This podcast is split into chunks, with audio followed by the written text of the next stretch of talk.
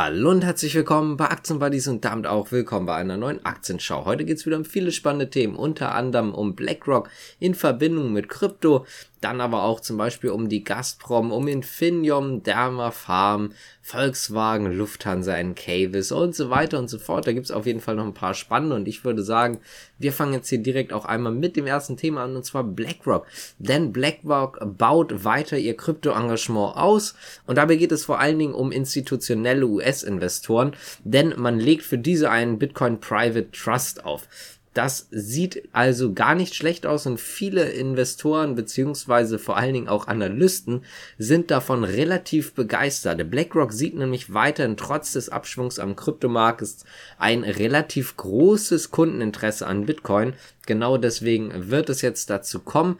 Das heißt also, man hat auch selber nochmal gesagt, Bitcoin ist das älteste, größte und liquideste Kryptoasset und auf ihm liegt derzeit das Hauptinteresse unserer Kunden im Kryptobereich. Deswegen wird man auch daran dann arbeiten und das Ganze weiterhin ausbauen. Vielleicht auch mal wieder eine gute Nachricht für Bitcoin, nachdem es ja, ja, jetzt gerade wieder so ein bisschen sich stabilisiert hat, aber jetzt eher in letzter Zeit etwas Druck gegeben hat. Wir hatten schon drüber gesprochen, weil die Miner dann lieber äh, ihren Strom zum Teil verkauft haben und so weiter, weil es sich einfach schlichtweg nicht mehr gelohnt hat. Kommen wir mal zur nächsten Nachricht und zwar zu Gazprom, denn die haben ja wieder einen Gasstopp angekündigt. Vom 31. August bis zum 2. September wird die Nord Stream 1 wieder nicht liefern.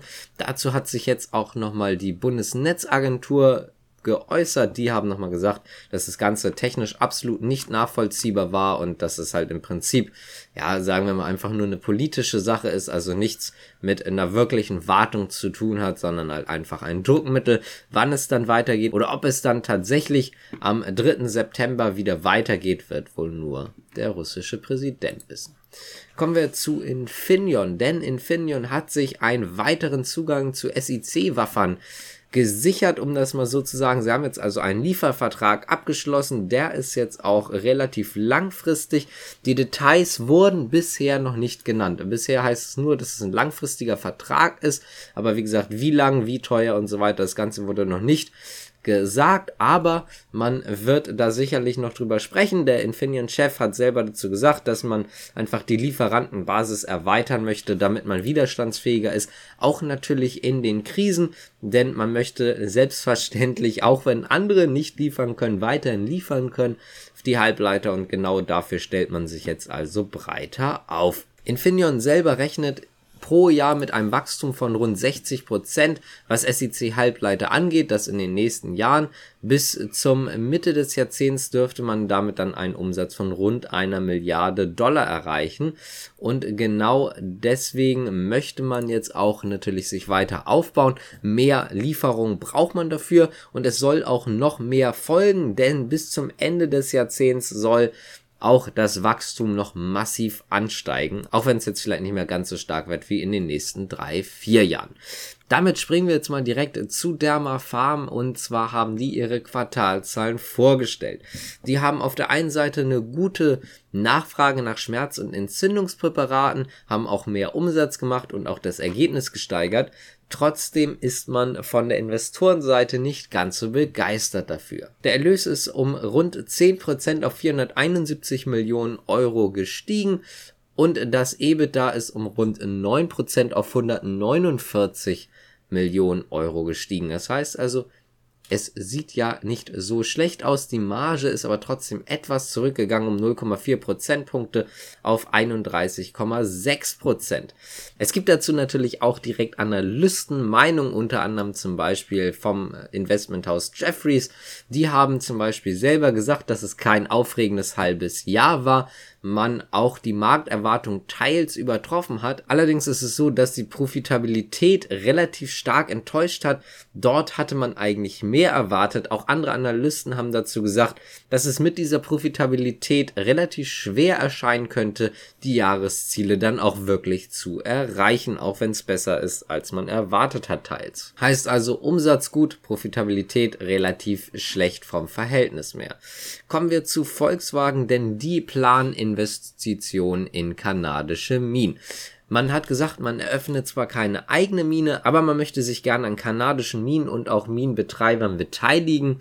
Das heißt also, man braucht natürlich weiterhin die Technik für die Batterien, die Stoffe, die Rohstoffe für die Batterien. Da wird man also weiter auch investieren, auch wenn man keine eigene Mine aufmacht das ist so ein bisschen in die Richtung oder denke ich mal so eine Aussage auch in Richtung der Gerüchte, denn es gab immer mal wieder so klein aufsteigende Gerüchte, dass Volkswagen eventuell Interesse hat, eigene Minen äh, zu aufzubauen, also sich dort nicht nur zu beteiligen, sondern selber das Ganze zu machen.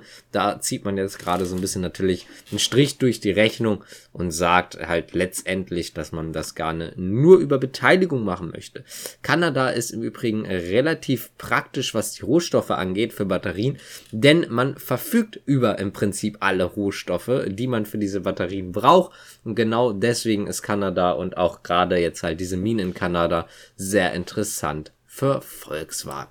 Die Lufthansa hat auch eine neue News, beziehungsweise ist es so eine Mischung aus äh, Kühne und auch der Lufthansa, denn man möchte jetzt ja auf 15% aufstocken. Darüber hinweg ist es allerdings so, dass man nicht weiter aufstocken wird. Bei den 15% gab es ja schon immer mal wieder so, ich sag mal, leichte Probleme. Das heißt, also es war jetzt nicht ganz so einfach beim Kartellamt sich dort jetzt durchzusetzen, um das mal so zu sagen. Aber es ist so, dass man jetzt diese 25% oder auf 25% nicht aufstocken möchte, das ist politisch nicht umsetzbar. Da ist man drauf gekommen, ganz einfach deswegen, weil der deutsche Staat rund 10% an der Lufthansa hält und diese Anteile müssen halt spätestens im kommenden Jahr verkauft werden. Da wäre es natürlich ja, ich sag mal, eine logische Konsequenz, dass eventuell auch Kühne daran Interesse hat, weil sie halt einfach mit der deutschen Bundesrepublik die größten Investoren sind, beziehungsweise die größten Anteilseigner. Und dementsprechend ist es halt so, dass es ja logisch gewesen wäre, dass sie dafür vielleicht in Betracht kommen, aber das wird wohl so nicht durchsetzbar sein, wie ich gerade schon erwähnt hatte. Encavis hatte ja gestern schon Nachrichten, auch heute wieder, denn Encavis erwirbt alle Anteile an einem Solarpark und zwar in Hockliff in England in der Nähe von London. Man hat dort eine Erzeugungskapazität von 26 Megawatt. Der Park ist jetzt, wie ich gerade schon erwähnt hatte, baureif. In der ersten Jahreshälfte 2023 soll er dann schon ans Netz gehen. Kommen wir mal zu Bill Eckerman, denn der musste natürlich der SEC das 13F-Formular vorlegen.